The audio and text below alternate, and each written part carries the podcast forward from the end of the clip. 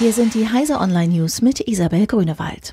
Bundesregierung geht jetzt doch von Uploadfiltern aus. Teile der Bundesregierung ändern ihren Tonfall im Streit um Artikel 13 der geplanten EU-Urheberrechtsnovelle.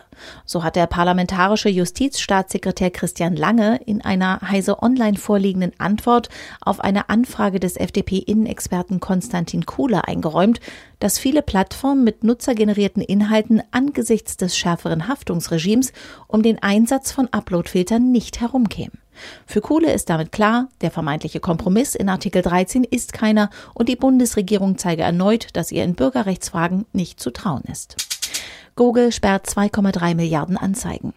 Von Phishing-Websites bis zum Kautionsvermittler. 2018 ging Googles Abuse-Abteilung insgesamt 2,3 Milliarden Anzeigen ins Netz, die gegen die Geschäftsbedingungen des Konzerns verstoßen.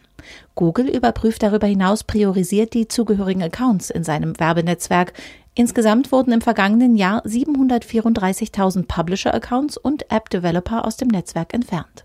Mit einer Mischung aus manueller Prüfung und künstlicher Intelligenz will der Konzern den Verursachern betrügerischer oder missbräuchlicher Werbung in Zukunft noch schneller auf die Spur kommen.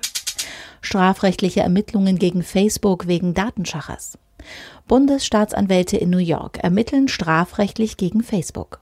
Hintergrund dürfte die mehr als zehn Jahre währende Weitergabe privater Daten seitens Facebook an zahlreiche Endgerätehersteller sein. Facebook hatte das nicht offengelegt. Erst im vergangenen Juni war bekannt geworden, dass Facebook seit 2007 Handyherstellern tiefen Einblick in Nutzerdaten gewährt hatte. The Intercept schließt Snowden-Archiv. The Intercept wurde Anfang 2014 gegründet, um die NSA-Dokumente, die Edward Snowden an sich gebracht hatte, aufzubereiten. Dann erweiterte das Magazin seinen Fokus. Das US-Medienunternehmen First Look Media schließt nun sein Snowden-Archiv und entlässt Mitarbeiter, um sich auf andere redaktionelle Prioritäten zu konzentrieren. First Look Media hofft, dass ein neuer Partner für die Aufarbeitung der Dokumente gefunden werden kann, etwa an einer Universität. Diese und alle weiteren aktuellen Nachrichten finden Sie auf heise.de.